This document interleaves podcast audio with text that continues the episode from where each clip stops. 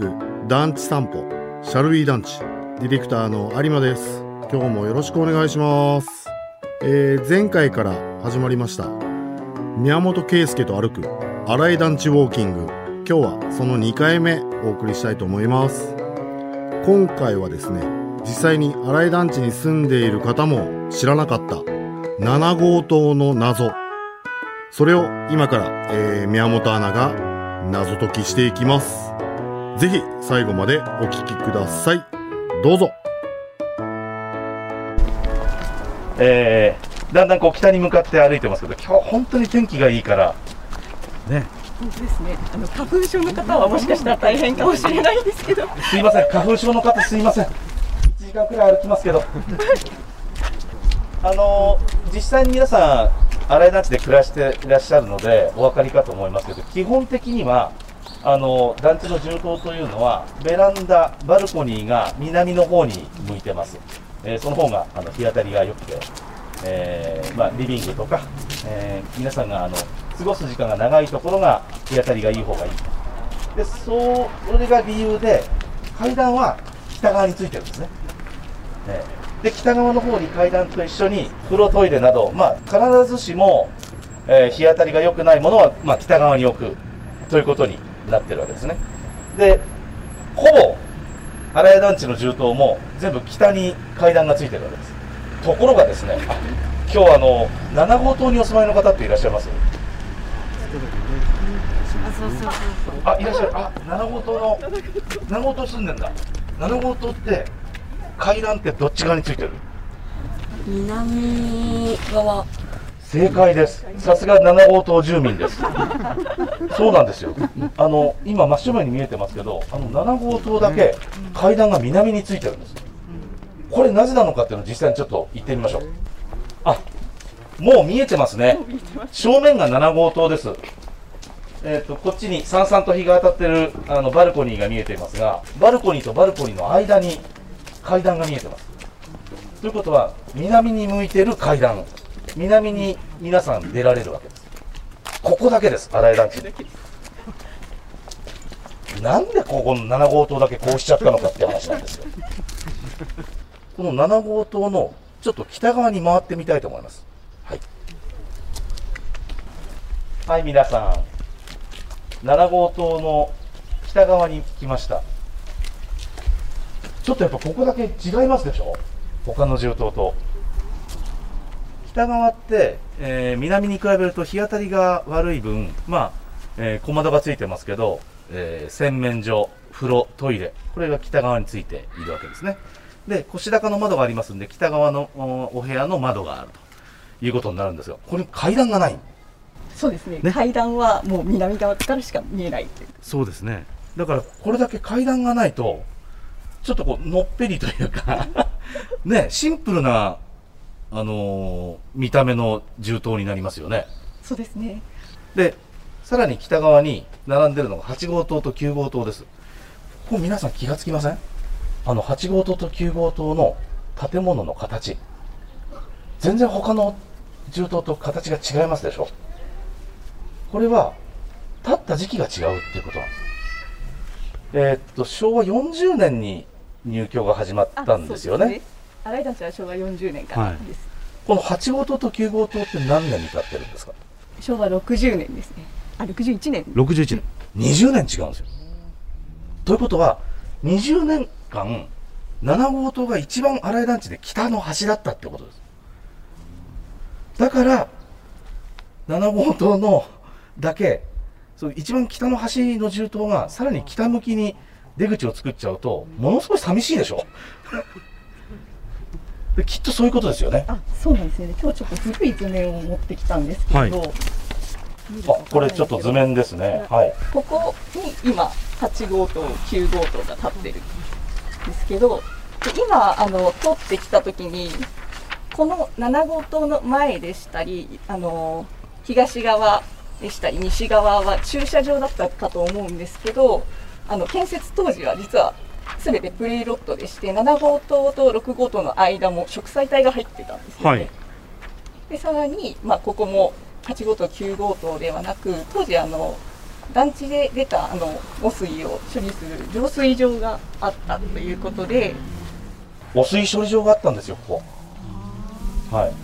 であのこれを私最近勉強して知ったんですけどあのこれ昭和40年に建ってる団地なわけですで昭和40年に建った団地その頃からお住まいの方っていらっしゃるのかしら？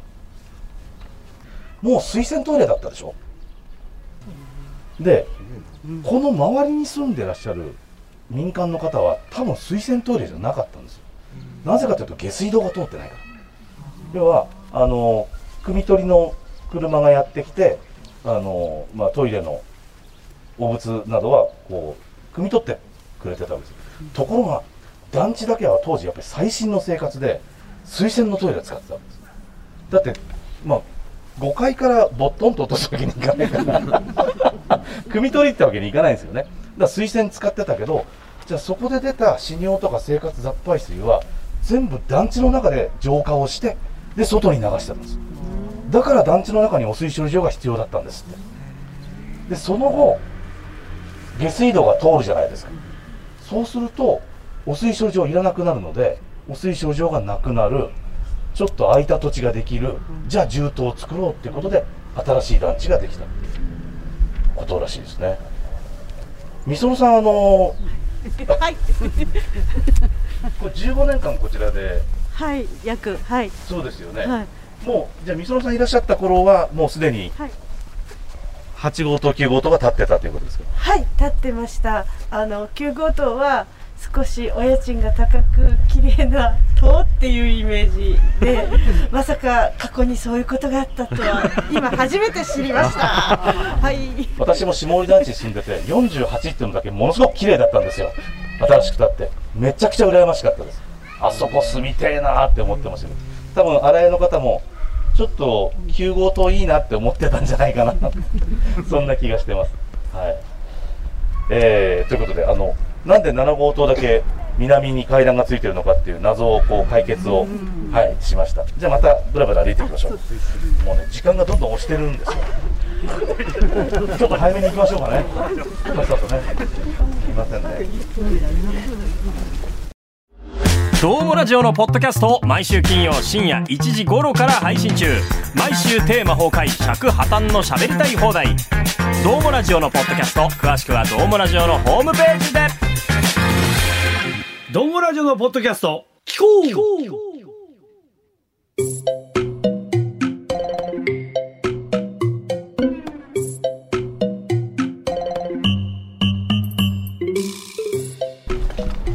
うこれ十十、これ十五号と 15? 10って階段室の色一番向こうだけちょっと明るい気がするね。変化があれ26号棟も2つ階段室があるけど階段室の色明るいベージュとちょっと焦げ茶色とで色変えてある。すげえ。あんなことを見て楽しんでるんですよ。私たち。私たちっていうか私。これはどうですか皆さん。あの階段の横についている縦長の長い構造物。これ使ったことある人いらっしゃるかな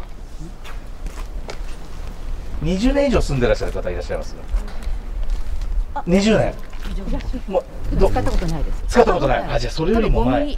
ゴミ慣れですかね。そうですゴミ捨てる、上から捨てるやつ。そうですそうですこれダストシュートなんですよそんなのが、そんなのがあったんです。あれ、あの、つまり、上から、あの、ゴミを下にシューッと落とせたんです、昔は。だって、ゴミ出しに来るの大変でしょ、5階にお住まいの方が。なので、あの、上からポーンと落とせるようにしたんですけど、大変なんですよ、1階の人が。生、生ゴミとかいろんなゴミ、あそこに全部落ちてくるから。だからちょっとなあのやっぱり衛生的によろしくないですねって話になって作ったんだけどどうですか？昭和40年代の半ばぐらい。そうですね。昭和40年の割と初期に、あの使用停止になってしまったので、新井団地昭和40年に管理開始ので、ほんのわずかな時間しかせっかく作ったのに使われてなかったんじゃないのかなと思います。そうですね。だからあのちょっと貴重なんですよこれ作ったけどほとんど使われなかった ダストシュートの後。そうなんです。だからそういうなんかこうやったら便利じゃないかなって言って作ったんだけど実際作ってみたらそうでもなかったみたいなのがあってそういうその失敗の繰り返しでどんどん団地って良くなっていくんですよ。そうなんです。だからまああの新井団地の人には申し訳ないです。新井団地を踏み台にもっといい団地ができてる。そういうことにもなるんですね。わここいいですねここの通路からちょっと芝生に行きましょういやーここ芝生広場いいですねタンポポがあ、タンポポ、タンポポある、タンポポがあるよ。タンポポが咲いてるよ。すごい。これ、あの民間のマンションに住んでるとこんなに緑に囲まれないんですよ、多分。そうすると多分マンションの敷地の中にタンポポ生えてたり、つくしが生えてたりっていうことに気づくことすらないかもしれないと思うと、やっぱ団地暮らしって贅沢だなって思います、僕は。四季の変化が結構感じられますよね。桜も綺麗ですし、ツツジの時期もすごい綺麗にたくさん咲いているので、ぜひこれからの季節、今からですよね。そうですねちょうどまた綺麗に咲くんじゃないかなと思います。そうですね。ちなみになんで芝生広場がここにあるかっていうのはピンとくる人います？だってここじゃなくてもいいじゃないですか。あのああっちでもいいし向こうでもいいし。あ正解です。ちょっとせっかくだから声で言いましょうよ。あの給水塔ですね。その通りです。多分そうです。給水塔が背が高いのであの影になっちゃうところに重塔を建てられないんだと思うんですね。だってねここに例えばこの芝生広場のところにもう一つあそこ10棟があるんでここに11棟建てたりとかすると11棟の人時間によってはずっとあの影がついてくるんですよ。そう。だからまあ大体あのどの団地も給水塔の北側には広いスペースが取ってあるかあるいはスーパーマーケットがあったりとかあの団地内の商店街があったりとかあそんな感じになってますよね。そうですね。もう今すでに芝生の真ん中まで影そうそう給水塔の影が伸びてるので、これがだから、えっと、ずっとね西から東に向かってこう花時計の影のように給水塔の影が動いていくんですがその影がどの銃塔にも当たらないんですよ。これがよくできてるんですよ。皆さん。ちょっと褒めてあげてください公団住宅を。素晴らしいんですよこれが。ねえ。もう一つあの団地建った頃に比べて時間が経てば経つほど緑は豊かになっていくんですよ。木は育っていくしこうやってあの芝生もだんだん養生していくんでどんどん立派になっていくんですだから団地って古い方が暮らしやすくなるっていう側面もあるんで古い団地に住んでるっていうことってすごくいいことだと僕は思っていてあの皆さんにそれは新井団地は誇りに思っていただけると嬉しいなというふうに思います、はい、団地って成長するもんだというふうに思っていますので。だから僕羨ましいんですこういう団地。きっともっと若かったんですよこういう木。で今ここに植わってる桜の木も多分これから先どんどん成長していってもっと豊かになるんです。いいよね。いいじゃんすごいいいよ。